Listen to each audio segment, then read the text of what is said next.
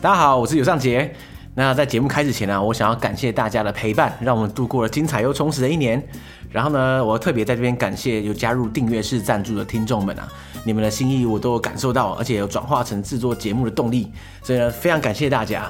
那不管是新听众或是旧听众啊，我都希望可以诚挚的邀请大家到 FB 或是 IG 上面搜寻“解锁地球”来追踪我们。那同时啊，如果你是使用 Apple Podcast 收听，或是你手边就有苹果的装置的话，可以打开 Apple Podcast 的 App，在里面留下五颗星。除了留下五颗星之外啊，你也可以在下面留下你对节目的看法，或是对特定单集的评论。那我看到的话，都会截图，然后放在 IG 的限动上面，而且回复给大家。所以大家如果想要看到听众留言的回复，或者是看到节目相关的照片，以及比如说来宾的真相之类的，都千万不要忘记追踪解锁地球的 IG。谢谢大家。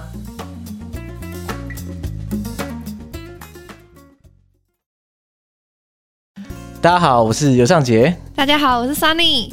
欢迎收听解锁地球。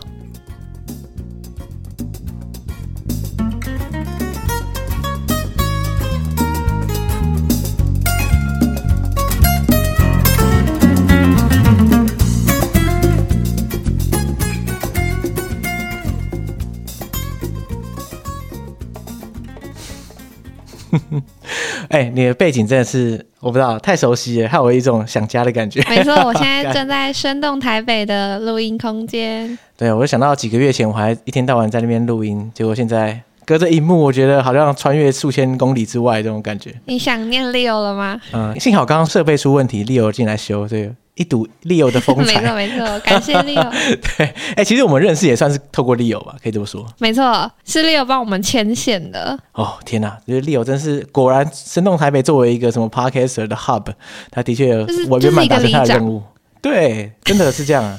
你当初是怎么认识 Leo 的、啊嗯、？Leo 是我大学的学弟，他小我一届，然后我们是在大学社团认识的。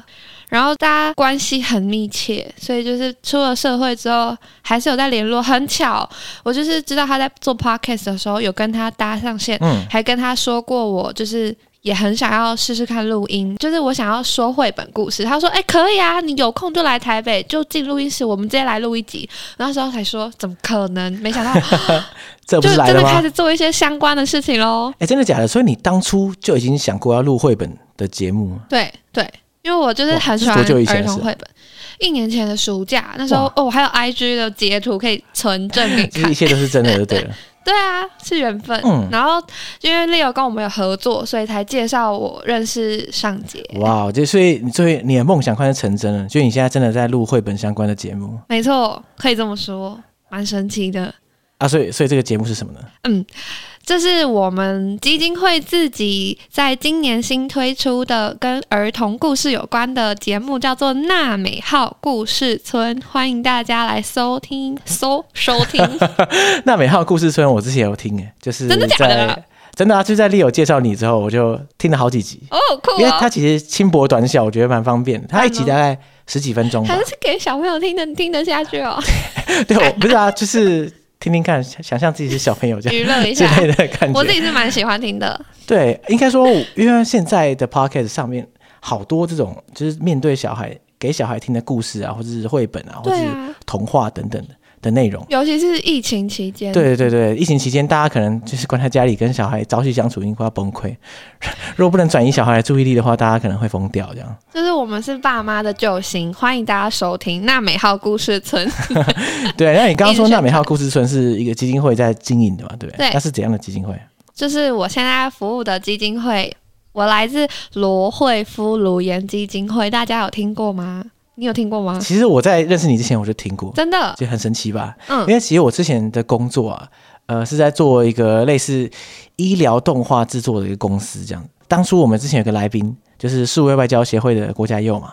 那时候我们我跟郭家佑认识，就是因为前一份工作认识的时候，他在执行一个越南的医疗计划专案等等。嗯、当初就有跟罗惠夫卢颜基金会啊。他们有合作，我们有服务。对对对对对对，所以那时候我就听他讲过很多关于基金会的事情，但是我们其实没有直接的接触。这样，然后后来我、啊、我认识你之后，想说哇，这个基金会里面是接上线了，对对对，实际存在，而且里面有有人这样。对，没错，我们是有人，我们是实体的。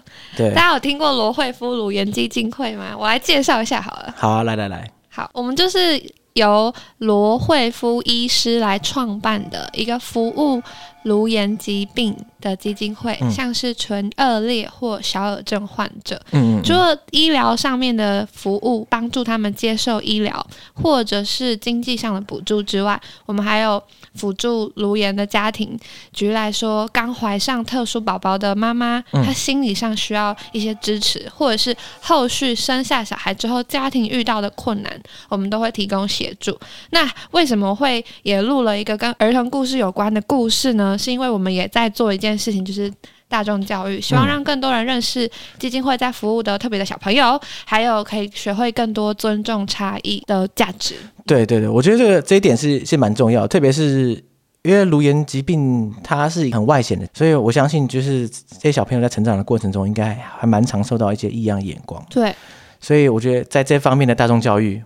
蛮有迫切的需求，我自己是这样觉得啦。对，因为这是先天的疾病，所以小朋友他们也不能选择。嗯、可是我们可以做到的是，让更多人认识、足够的了解之后，就可以更尊重彼此。对，所以呢，你们做这纳美号故事村，其实一方面是让小朋友呃接触小朋友这个群体，这样，然后同时就是你们整整个基金会对于大众、嗯、面向大众的一些教育普及，我觉得。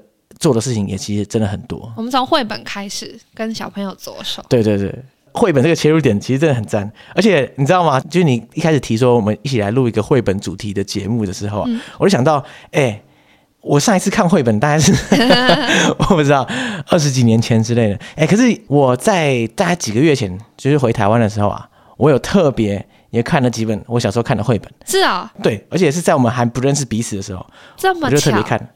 对，因为啊，这次我回去的时候啊，我哥刚好就生了一个小孩，这样。嗯，你知道我过去其实我对小孩蛮无感的，就是你知道有些人是看到小孩会会融化那种，对然后我我我就是相反，就是看到小孩我就觉得哦小孩，然后你知道每次真的，然后大家聚会的时候，不是很多人会传阅小孩，就说哎给你抱一下什么之类，传阅，对，就是会轮一圈嘛，大家看一下，然后每次抱完之后，我想说呃好下一位，怎么了吗？为什么要给我这样？对，可是这一次啊，就是回去的时候碰到那个有应该算是我外甥女吧，对对对。那、嗯啊、他要叫你什么？舅舅吗？呃，哎，是叔叔吧？啊、哦，叔叔，叔叔。对对对对。嗯、然后当然他现在还不会讲话了，只是你会感受到那个体温，嗯、然后还有他是一个，嗯、这是一个这么真实的生命体，对，一个生命，然后一个一个真实存在，然后一个很神奇的产物。虽然说讲产物有点怪，嗯、可是就是这样，没错，一个生命就这样诞生，而且然后在我手中。我觉得那感觉其实蛮神奇的。然后后来，因为他开始渐渐长大嘛，他他可能会需要看一些绘本之类的。然后我妈就把 就把家里那个超爆旧的绘本，就我小时候看的那个，所以你就开始看起了小时候的。对，然后我就拿起来翻。这么巧，这么巧合，对，就真的很巧，就是真的很神奇这样。所以幸好我那时候翻，我现在才有东西可以讲。哎，你知道，其实我觉得我小时候看的绘本都都蛮哈扣的。哈扣是什么意思？就是那画风跟他情节其实有点恐怖。真的吗？你看过什么绘本情节很恐怖？我觉得还好哎、欸，嗯、我没有这样子的经验。我想一下，有个印象很深刻的一本叫做《迟到大王》。嗯，我不是很确定我们听众有没有看过。我没有听过。《迟到大王》好像还算蛮红，就是他是讲述一个小学生，应该是小学生啊，我不是很确定，一个学生。就是他在每天早上去上学的时候，他途中会遇到很多险阻，这样就是可能会被突然被鳄鱼叼走啊，什么遇到飓风把他卷起来，啊，或者什么鬼东西。然后每天他都在迟到，他迟到的时候，老师就会问他，那那老师画的超可怕。然后老师就问他说：“干，你为什么迟到？”然后小朋友就会说：“哦，我今天碰到一个鳄鱼，他把我叼走，然后后来我好不容易逃走。”然后就说我被飓风卷到半空中，他三小的，然后老师就会傻眼，然后然后说公三小就是老师就不相信他，对，就是老师说这些不可能发生的，所以呢你你一定在说谎，所以所以教他罚写说我不能说谎，我不能说谎这样。然后后来到他绘本，其实我发现很多绘本的逻辑就是他会一直重复一件事情，然后到最后，嗯，小朋友喜欢重复，对，然后到最后的时候，某一天他早上上学发现哎什么事都没有，完全没有任何怪人出来阻止他上学。嗯然后他是准时到学校，准时到学校之后，发现学校也是大猩猩，把老师抓在天花板上，然后然后老师就说：“嘿，哎，干救我啊！”然后小朋友说：“哎，这这这个怎么可能是真的呢？这个一定是你在骗人吧？” 然后老师被大猩猩抓走。我记得没错是这样啦，可能可能台词有些书些尾的差异，但是大概就是这个剧情感。好出奇的剧情哦！所以他到底要教育我们不要随便相信人，还是要守时？哎，其实坦白说，我觉得我小时候看着绘本，我都不知道他想要讲什么。我我我我真的不知道他想要讲什么。但是我想他应该。我觉得很需要大人的引导啦。对，我觉得他传递出来一个讯息，一个气氛是说，我觉得小朋友有时候会有一种不被了解、不被听见的那种感受，嗯、就你没有被当人看，嗯、你的话不重要，你的想法不重要。我小时候超级想要，就是留下一些遗嘱。我的意思是说，长大之后我就怕我自己忘记，就是我成为大人之前一定要记住的事情。什么事？我有特别写那些笔记，可是我现在忘了，早就忘了。对啊，我我觉得迟到大王他要传递出这种氛围。我我有相信很多小朋友会有那种同感。你你有没有看过一部电影叫《四百集》？嗯，没有，一个很老的电影啊。但总之，它里面有一段呢，我觉得还蛮刻骨铭心的。就是他主角是一个小男孩，然后小男孩，刚我有点忘记具体的、嗯、确切的台词是什么，是不是，它是电影，真人电影。然后有人问他说：“哎，你是不是很爱说谎？”嗯，然后小孩说：“嗯，是啊，有时候我会说谎，这样，因为如果不说谎的话，就没有人会相信我了。”干，就是说，当你讲真相的时候，没有人相信你；可是你说谎的时候，别人反而会相信。乍听之下很荒谬，可是我觉得，在现实生活中，其实很多时候都是这样子。嗯，因为谎话你要撒了让别人相信太简单了，可是事实往往超乎大家的想象。我觉得这是迟到大王，我觉得给我的这种很强烈的连结就是这样子。就虽然它是绘本，可是它其实讲了很深远的事情。我自己是这样觉得啊。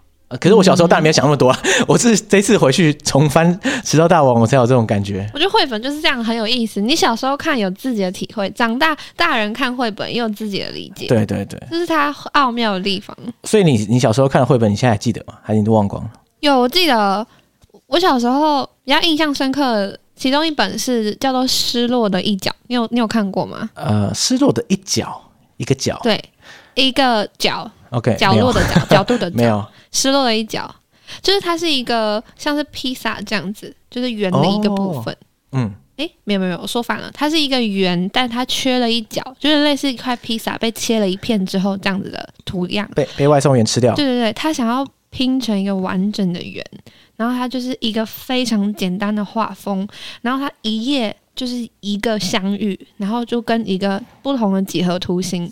凑在一起，嗯，他想要拼成一个完整的圆，但怎么样都拼不到。然后最后，我我记得故事的结局是他其实没有找到跟他相对应可以拼成圆的一角，但是他好像想要告诉我们说，就是我们不用是那个完整的圆，或者是也不一定能够找到最契合的，嗯，但是爱能够完整它。结局我其实有点忘了，但我印象很深刻，就是我每一页都跟着他去冒险，我好想要那个脚被凑凑完整，但最后他好像又让我觉得说，哎，算了，其实不用不用那么执着，就是有些事情是可以靠爱去化解。嗯，反正我那时候对于这一本绘本印象很深刻，因为它画风超单纯的，但它的故事就是让我觉得，哦，原来不用执着，因为我小时候是个超执着的人类，就是什么。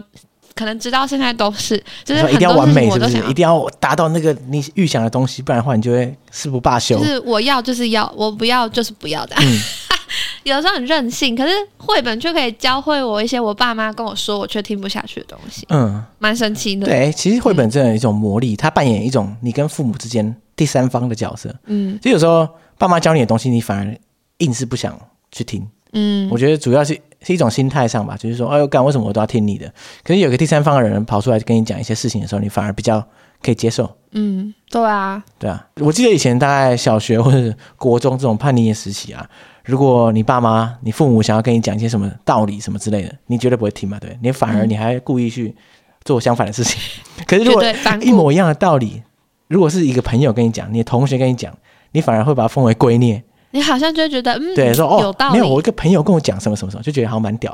可是如果你说，呃，我妈告诉我怎样怎样，感觉很废。不用理他，不用理他。对啊，一直在碎碎念这样。所以我觉得其实有这种怎么说啊，就明明就同一件事情，可不同的媒介跟你讲的时候，你就会对你完全不同的影响，嗯、对不对？很神奇耶。对对对，所以这个失落的一角，我觉得，你你刚刚这样讲，虽然我我没看过啦，但我可以想象，就是说，其实很多小朋友他们，我我觉得小朋友也有一点。怎么说？很多小朋友他因为生活很单一，可可能学校补习班。两点一线，嗯，对对对对，然后他们可能就会在各种不同的期待下成长，嗯、他们会慢慢形塑出来，就是一种真的很目标导向，然后一定要怎样怎样怎样，很僵硬的一种生活态度。就是看到的世界不够多，没错，所以失落的一角算是你这样从小记到大的一本绘本了，对？了，对，其中一本，所以还有别的，还有一本是我超喜欢的，我就是到现在我都还是很喜欢，现在看也是超好看，叫做《爷爷一定有办法》，爷爷一定有办法，哎，他跟他的画家，我记得没错的话，就是来自你你现在待的国家，你说德国，德国，哎，其实不意外哎，因为很多绘本都是德国人画的。这本书好看是在怎么样呢？就是它的画面有两个世界。我看完第一遍的时候，我并没有发现，它是一个小小孙子跟爷爷一起在拯救那个小孙子热爱的一件大毛毯。大毛毯，一开始那件是一个大衣，嗯，可是他大衣就旧了老了，所以他就是爷爷就不断的帮他改造一件大衣，改造成毛毯，然后再改造成围巾。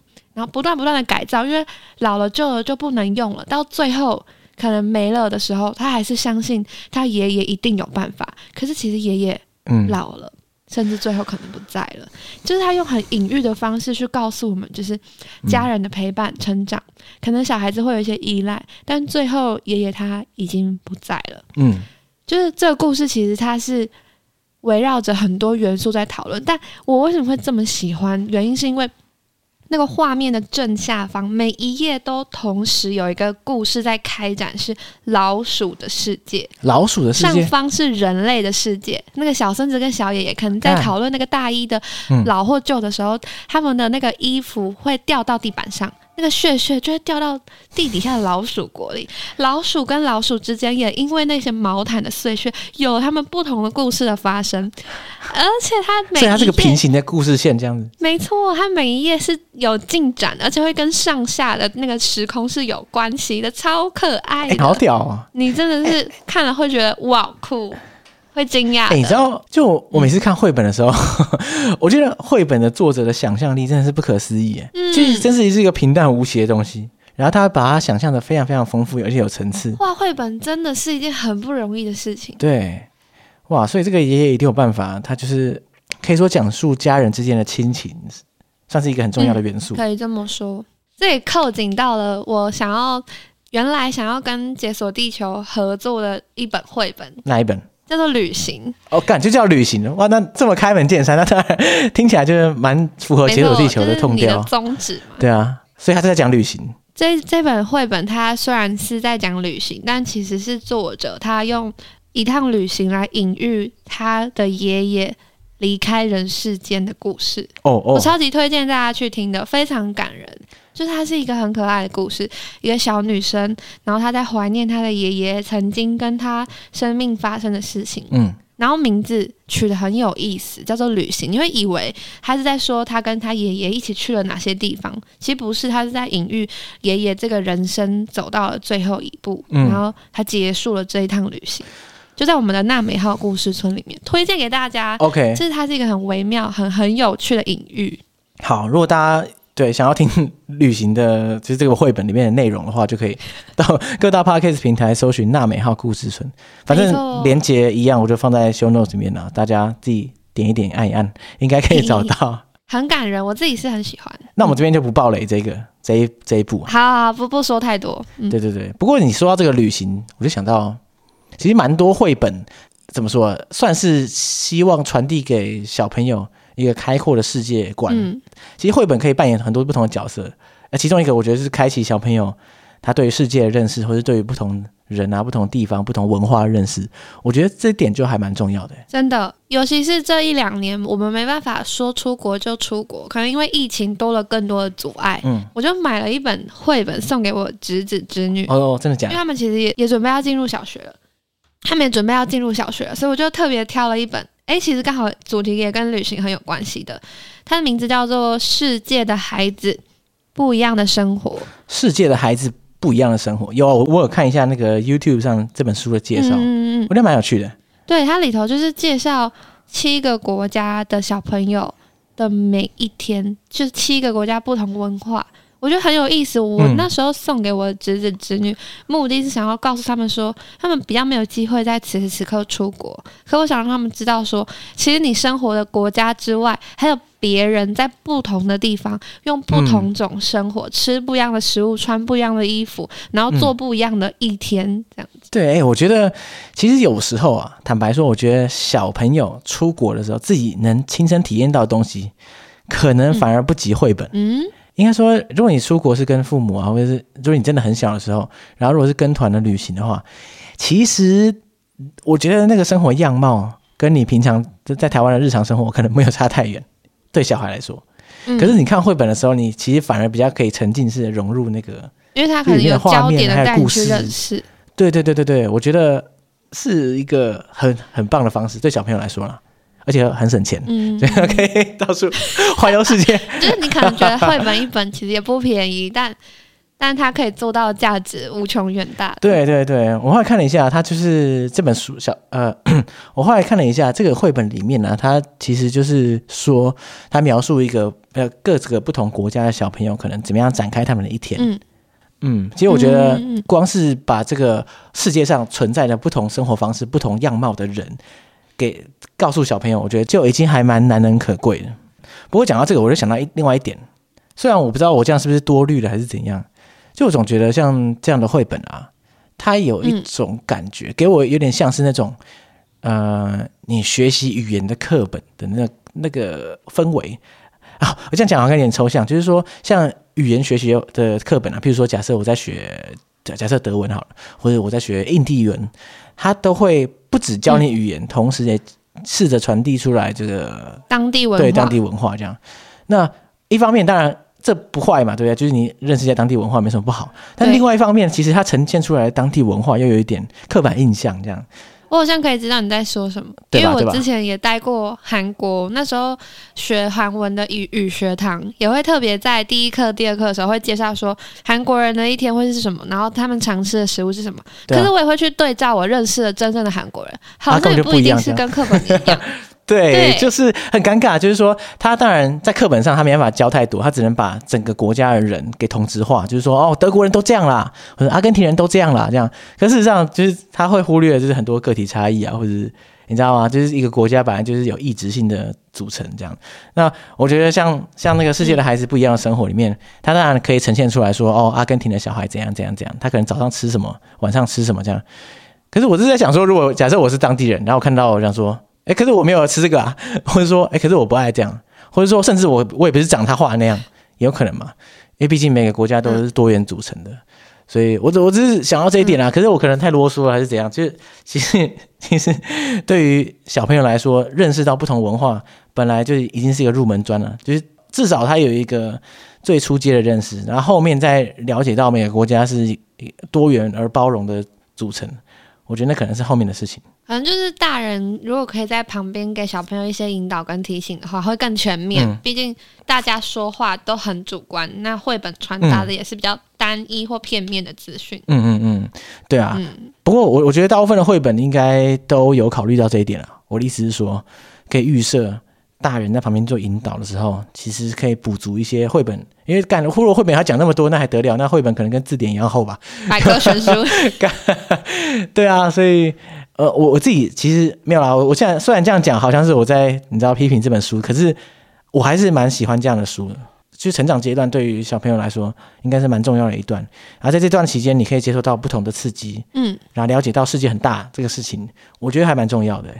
对，除了这本跟国外风情有关的、跟旅行有关的绘本，我也想要推荐上节或是大家一本，就是跟。台湾有关的绘本，嗯，名字叫做《台湾地图》。哇，这听起来就很有关了。对对对对，没错。这本绘本的作者是图文都是来自陈又凌画家，他是得过意大利波隆纳插画奖的得主，哇，也是曾经担任我们基金会绘本比赛的评审。陈幼玲老师，OK，这本绘本我觉得我最喜欢的是他把一些每一个县市里头。可爱的景点、好吃的食物都画成很 Q 版的内容，然后大家就可以很轻易的去认识每个县市。老实说，我小时候对于台湾地理是蛮排斥的啊，为什么？地理课对我来说还蛮无聊的。然后就是、嗯、就是比较空景，然后我没去过的景色，我就会觉得为什么我要学这个？我又没有去过。可是如果当时是给我看到比较可爱 Q 版的台湾的每一个县市的样子，我觉得我会更早开始对台湾有更多的好奇心。所以我就是觉得。绘本里面有些东西反而会可以引起我比课本更有力量的好奇心。嗯嗯嗯，对啊，我有看这本台湾地图的线上版，这样，然后我发现，哎，看，其实真的是，他真的画的很非常的细，哎，就是他每一个县市，每一个县市都是独立出来。而且他把很里面不管是知名的景点啊，或者说知名的不管是食物啊，或者人物之类的，他都会画在那个地图上。其实我觉得超可爱的。对对对，我觉得我觉得其实手绘的东西其实真的有一种温度跟温度吗？对对对，还有那种感情投射。你会觉得说这个作者他是真心的喜欢这个东西，他才会画这么认真 画给你看。嗯，你可以看得到他花力量、花时间。对。就像呃，我我知道很多旅行书、旅游书，它里面会附很多照片，这样。嗯。可是我不得不说，就是其实照片的威力可能比不上你手绘，完全比不上。虽然它贴近那个事物的原样，可是照片怎么说啊？你就是当然有些很厉害的摄影师可以拍出很有温度的照片，但是很多大部分的时候，这些照片其实它你传递不太出来这个人他跟这个土地跟这个地方的情感。相反的，就是在手绘之中可以你感受到哦，他真的是很爱这个地方，而且很融入当地的这种感觉，嗯、他才能把它画得这么有生命力。这样，就是手绘的魅力。对对对，让我想到就是你有没有看过一个手绘旅行系列？手绘旅行，它是没有作者叫张佩宇啊。那他周游列国，你可以这么说。嗯、然后他在每个去的国家，他都会出那种手绘旅行系列，嗯、譬如说什么土耳其手绘旅行啊，什么什么之类的。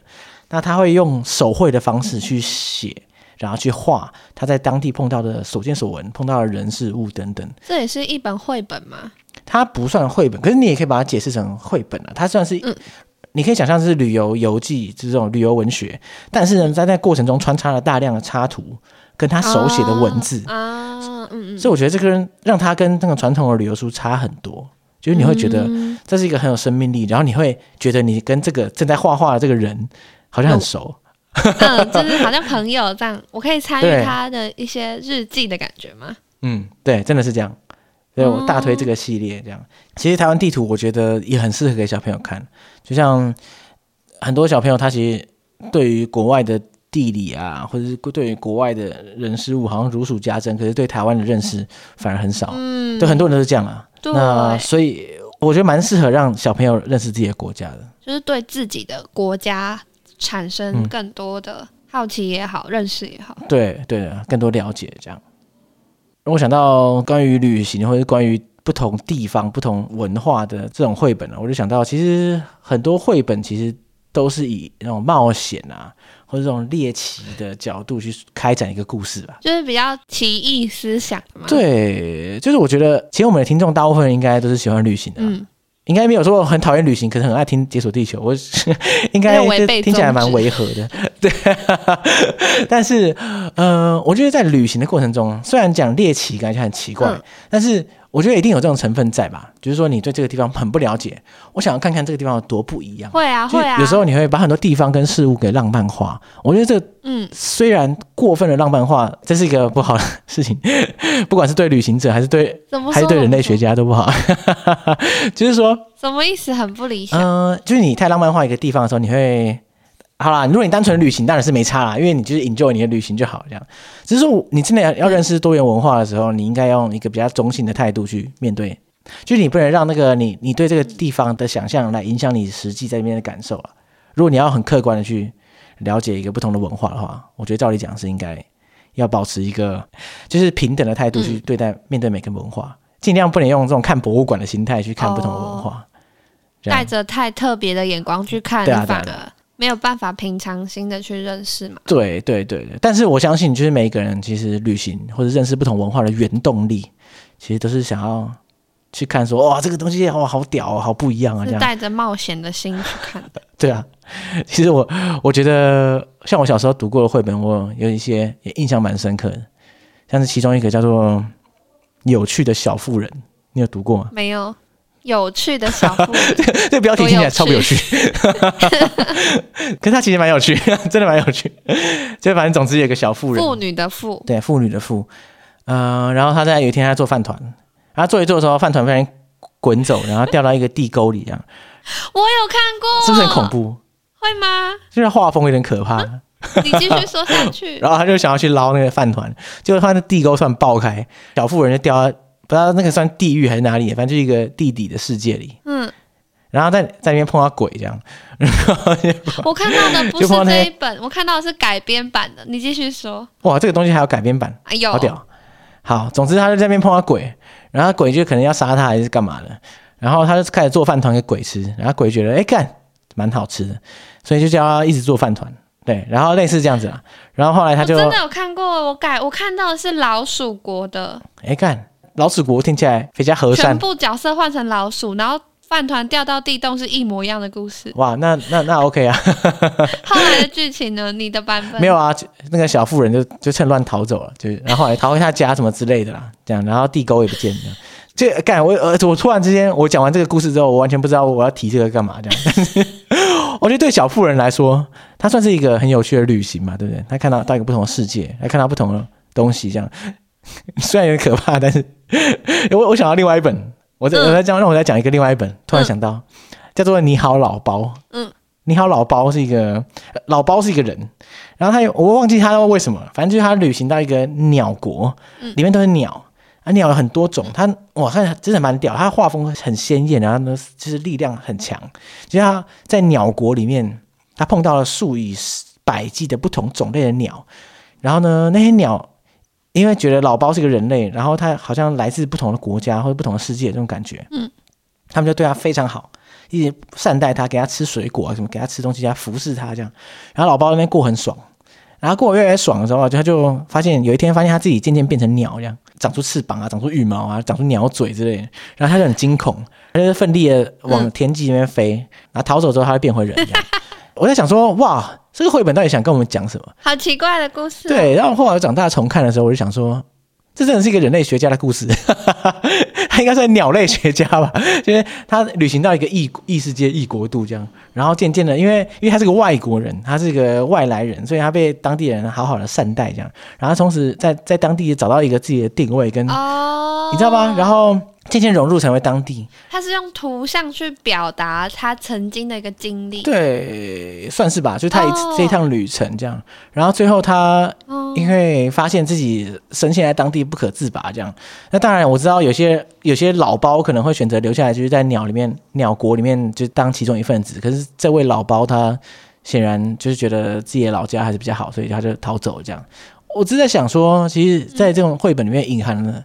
很多元素都是来自于这个一个冒险，或者一个某种很新奇的故事，很新奇的探索。我觉得这是一个很重要的元素。你其实也看很多绘本诶、欸？呃，其实算多，而且我发现很奇妙了，过了几十年。我都记得这些绘本的内容，对，因为绘本对小孩的影响很大。我刚刚也是在想，对不对？怎么会那些画面好像历历在目？哎，就是反正我跟你聊，其实我也是突然在回想起以前看过一些故事。对，你就可以想象这些绘本对小孩的影响到底有多大。没错，你小时候看的东西，你都不太容易忘记。就像小时候我看了一些文学作品什么之类的，我都倒背如流。哎。我里面的角色每一个情节我都记得一清二楚，可是我现在老了之后，老了老了 我才刚看过的小说，我可能哎，里里面发生什么事情，我怎么想不太起来，这样之类的，这很奇怪。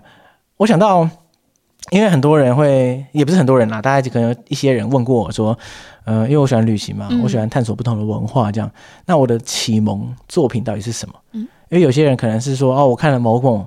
旅行文学，然后从此爱上旅行，或者是真的去踏上一趟旅行。对对对对。然后后来，我觉得我在真的拷问自己的灵魂之后，我觉得我的旅行启蒙应该是奇幻小说，真的，像《魔戒》啊，或是我不知道你们有没有看过《龙枪》系列，或是《冰封之谷》这种很传统的奇幻小说。我有看过《魔戒》。你既然魔你看到《魔戒》的话，你就发现《魔戒》里面的人一天到晚都在旅行。对，而且里面形容的世界非常突破奇想。对。对，不管是龙枪、魔戒、冰封之谷这种传统的奇幻小说，他们里面的人啊，都是随时在路上，随时在走路。他这些行脚节目可以这么说，都是会穿越不同的城市，遇到不同不同的人、事物、种族、文化，然后讲了不同语言的人。我觉得这个对我小小的心灵的我，小学生的我，这个很大的冲击，就是会觉得说，哇，世界之大。你小学的时候看的？对，我小学的时候看的。嗯，所以其实你对旅行的好奇跟印象，不是真的因为一趟冒险的实际旅行。要硬要说的话，可能真的是跟文学有关。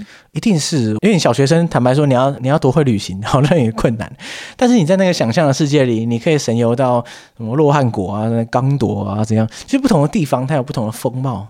然后你在小小小的心灵中，你可以用想象力去补足很多你无法、你肉体无法去的地方。所以那些地方只存在在小说里面。但是我觉得那个精神是一样的。没错。小朋友唯一可以去不同世界看的管道，可能就是手上那一本书。对，然后我就想到，其实在这个阶段的小朋友，他们人格的形塑很容易受到这些东西的影响。这也是我们基金会会想要用，就是绘本跟小朋友建立关系、搭上线的原因。嗯，对，因为其实你要影响，就是小朋友要接受到正面的影响很简单，接受到负面的影响也很简单，在这个阶段啊。对对啊，所以我在想说，哇，基金会选择用绘本这个美材来沟通，我觉得真是神来一笔。没错，就是其实我们基金会推行绘本真的是行之有年，将近二十五年。我靠，真的很久呢。我出生那一年开始，每一年我们都对小学生募集绘本征件，嗯、然后将得奖的绘本出版成实体的绘本书。其实我们还有很多志工会带着我们的绘本到小学里面，把这些故事讲给小朋友听。故事的内容可能，举例来说，像跟很多实际的旅行也有关系，或者是一个小朋友的生命故事。那我们推广了二十多年来，其实还是还还是有一些人不一定认识我们基金会，或是不一定有看过我们的绘本。什么原因呢？因为我们其实并不是像刚刚我们上述提到的那些绘本，来自大人。的创作，我们我们的创作对象是小孩子哦。你说，我们就是特别在这个地方。你征件的对象是小孩、小朋友自己原创的绘本。对，没错，没错。哦，这个很酷。由小学生来创作。嗯，对，哎，讲到这一点，我就想到，因为我们小时候看的绘本都是大人画的啊。那大人，嗯，怎么说啊？大人到底要怎么样知道小朋友需要什么、想要什么、在想什么？其实都是用自己的想象力去觉得小朋友应该会需要看这个，或者喜欢看这个什么。可是如果是小朋友自己原创的绘本，那就完全不一样了。嗯，就从使用者出发，很屌。没错，就是小朋友的立场来说给小朋友听，反而会更有力道。因为大人怎么说都是揣测小孩子的视角，那我们的绘本得奖的作品都是小朋友他们用自己的心声、自己的出发点去说的。嗯，他可能呃没有办法真的像大人一样画的很细致，但是他却是小孩子最真实、最原创的内容。嗯，所以我们就是这一年做这个推广的 podcast 节目，也是希望可以把这些小朋友他们的原创故事变成更生动的有声故事，嗯，让更多人认识。对，举例来说，我们就是七八月份在节目里面推广，有一集叫做《再见八堵铁桥》。哦，再见八堵铁桥，哦，这么这么 local。没错，八堵铁桥在基隆，基隆。就是我们有一本绘本故事，是在介绍，其实基隆的八堵铁桥曾经有遭受到台风的冲刷，所以它其实曾经倒闭过。哦，嗯，这本绘本它其实画的很可爱，就是小作者他跟这个八堵铁桥这个景点的一些情感，像朋友的关系，然后他把它写成一本故事，然后我们就是把把这本绘本重现在一个节目里面，嗯，然后让更多人听见、认识这个地方、认识这本绘本。OK，很有趣。哎、欸，我觉得。这有趣的点不只是从小朋友原创来出发，二来就是他从本土题材着手，我觉得这是一个有趣的点。就像我刚刚讲的，什么你好老包，什么有趣的小妇人，这很明显，就是可能显然不是台湾作者做的这样，跟台湾这个土地也没有什么连结。嗯，我在想说，哎，为什么我总觉得我小时候从来没看过台湾的绘本，都是国外的绘本？对，但但我没有说这样不好了，只是说如果在绘本的过程中可以融入一些在地元素，我觉得那个感受会更强。这也是跟我们前任执行长的眼光一样，当时我们为什么会有这个绘本的题材的想象，也是源自于当时我们的前任执行长他在一个国际的会议里头看到了，呃，一个唇腭裂的患者的妈妈，她画的画，她是用一个玫瑰花的形象去比喻我们唇腭裂的小朋友，他嘴唇裂开来，有点像是玫瑰花花瓣那样子。嗯，然后他用这个花玫瑰的意象去形容这个小朋友，他最后慢慢的能够用另外一个角度来看待自己。虽然我们的外表。兔唇唇恶劣，可能不像一般人一样，但是我们真正的美，其实也可以用玫瑰花的意象说，我们我们就算跟别人长得不一样，我们也有属于我们自己特别的美丽。嗯，然后这个绘画的精神，就是让我们的前辈前执行长印象很深刻，然后他也动脑去想说，奇怪，我们好像。除了国外的创作者的作品之外，应该还有更多机会看到台湾人的创作啊。那何不我们自己来找台湾的创作者，来用绘画这个意象来画更多象征这些生命特别的样子的创作品？所以，其实我们第一届的时候是找了台湾的儿童文学家来绘制绘本，然后来鼓励小朋友。所以我们第一届命名就叫做“用爱弥补”。儿童文学奖用爱弥补，就是我们的意向，就是想要让大家知道说，颅颜患者、唇顎裂、小耳症，或是其他相貌不一样的小朋友，我们虽然跟大家不一样，可是我们可以用爱来弥补，用医疗资源来弥补，然后甚至希望大家对我们有更多的认识，不要因为我们的外表不一样，对我们有更多的歧视或霸凌，然后。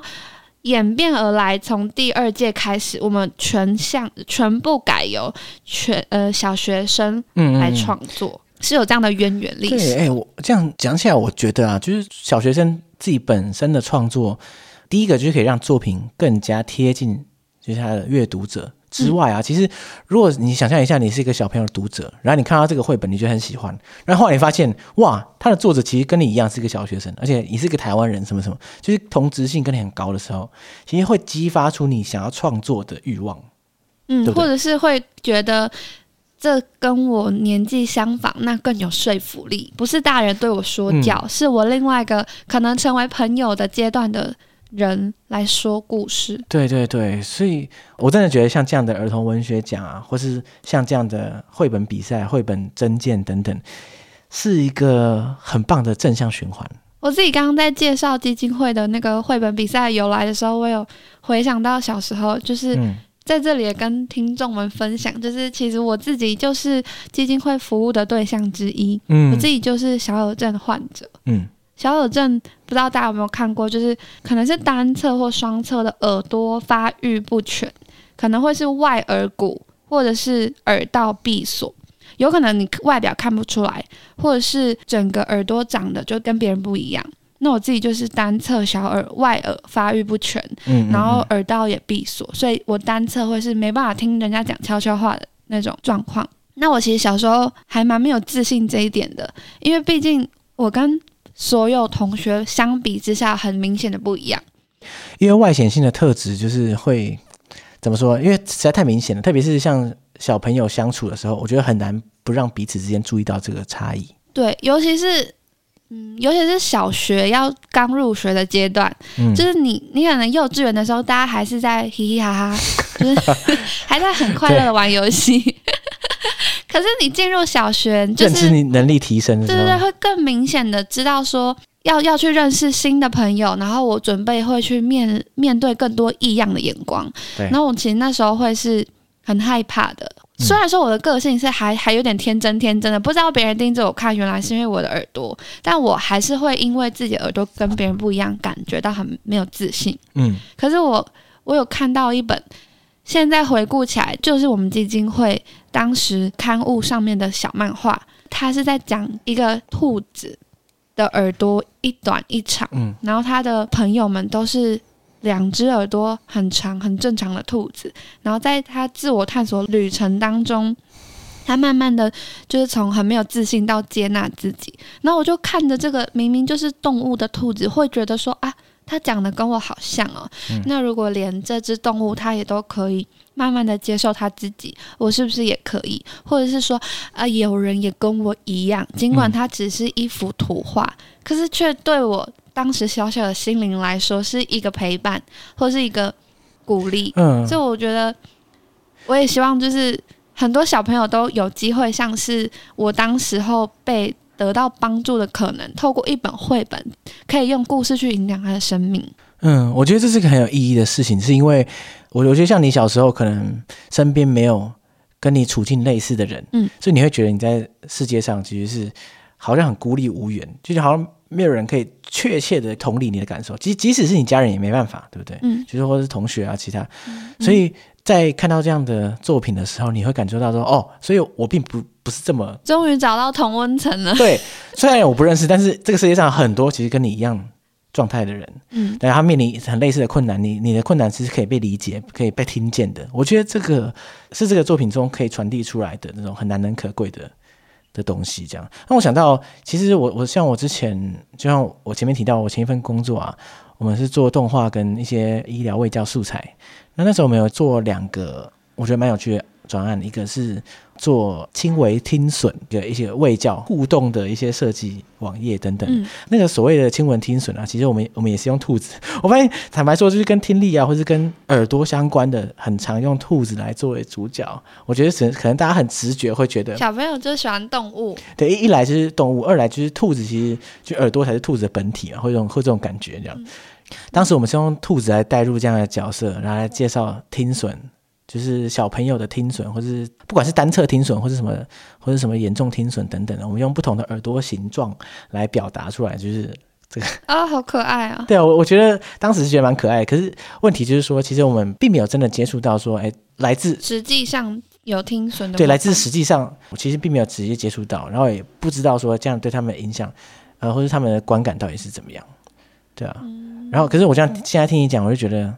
其实是可以传递出很正向的资讯，这样、嗯。就是其实我们都需要是被了解或了解别人。嗯、对对对，没错。而且我那时候另外还有一个做一个也蛮有趣的，他我们也是呃设计一套绘本这样。那那个绘本主要的面向就是在讲说有一种疾病叫做脊髓性肌肉萎缩症，叫做 SMA。嗯。那主要就是那个绘本来科普说这个疾病的成因。那其实那个不只是让大众了解，二来也是希望说。就是借由家长的帮助，来让这样的小朋友可以理解到自己身上的身体里面发生的状况跟状态，来提升他们自己对自己呃身体的认识跟掌握度。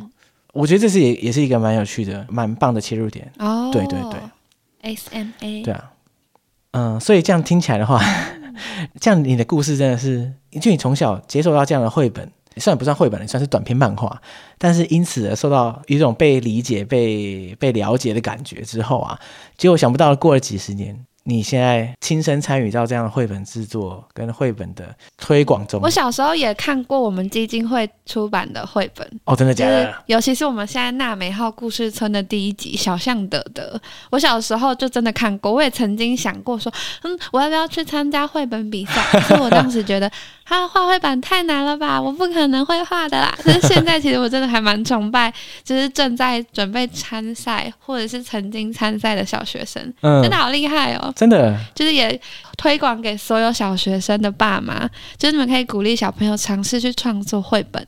就是在绘画的过程中，小朋友可以学到很多，他可以去学会去构图，学会去理清自己想要说的话，嗯、然后甚至是练习写文字、写画画，真的是一个很棒的学习旅程。对，从头到尾创作出一个。不管是什么形式的东西，我觉得都是有助于小朋友去结构化自己的想法，结构化自己的想要表达的东西的一个很好的方式。嗯、没错，而且就是小朋友得奖的作品，还有可能会被我们出版成一本实体的绘本，然后成为我们到各大学校推广的实体书。嗯，我们就是希望可以有更多人认识我们罗惠夫卢颜基金会。对，然后透过绘本的内容，可以认识更多不一样。外貌或者是生命有不同的活法，不同生命的小朋友。对，所以呢，大家如果当然最简单的就是不见得一定要自己创作绘本，可是至少可以听别人讲绘本给你听，这样。所以呢，大家可以那就是要收听。对，纳美号故事村在各大 Podcast 平台，没错。对，然后也可以到就是 Facebook 或是 Instagram 上面搜寻罗惠夫颅颜基金会来追踪你们的各项活动跟各项的内容。没错，没错，我就是推荐给嗯适合收听的小朋友是大概五到八岁，可能小学中低年级适合。嗯、然后我们的主持人是很亲切、受小朋友欢迎的祖义哥哥，嗯、他是我们就是 MOMO 台的哈密瓜哥哥。哇他讲话就是非常有趣，然后主持我们的故事节目，还有很多来宾一起说故事，就是欢迎推荐给大家。对，那如果 对我觉得你知道 Podcast 特别适合小朋友，就是因为因为很多家长不是很很怕小朋友盯着荧幕看嘛，对不对？嗯。听 Podcast 其实最不伤眼睛，小朋友可以放心让小朋友听得饱，这样。没错，尤其暑假期间在家里没事做的时候，可能就会划手机，这时候帮他。停下手边的动作，打开 Podcast，对，没错，听故事就对了。听故事的同时还可以保护眼睛，一举两得啦。或者是说，如果你们觉得 哎，故事里面听到的故事觉得好有趣，那你们也可以考虑购买我们出版的绘本，支持我们，就是用购买绘本义卖品的方式支持基金会。嗯，这些资讯应该在 Facebook 或者 Instagram 上面就可以找到吧？可以哦，对对可以哦。那我这边也就是。送给解锁地球的听众，以基金会的名义送出我们的“用爱弥补儿童文学奖”的十本绘本。我看。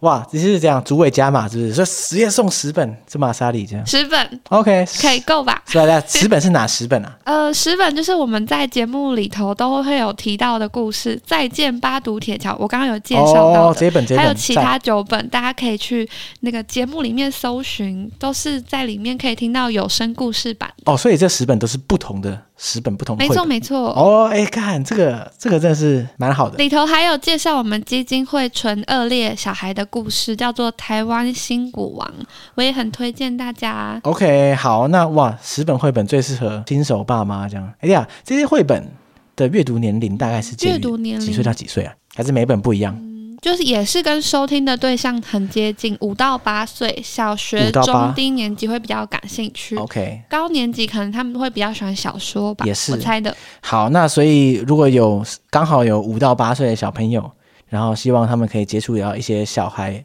原创本土题材的绘本的话，嗯、就是可以。我想一下，这个要怎么样送赠送比较好呢？没关系，大家可以先锁定解锁地球的 Instagram，如果现在还没有追踪的话，现在可以追踪起来了。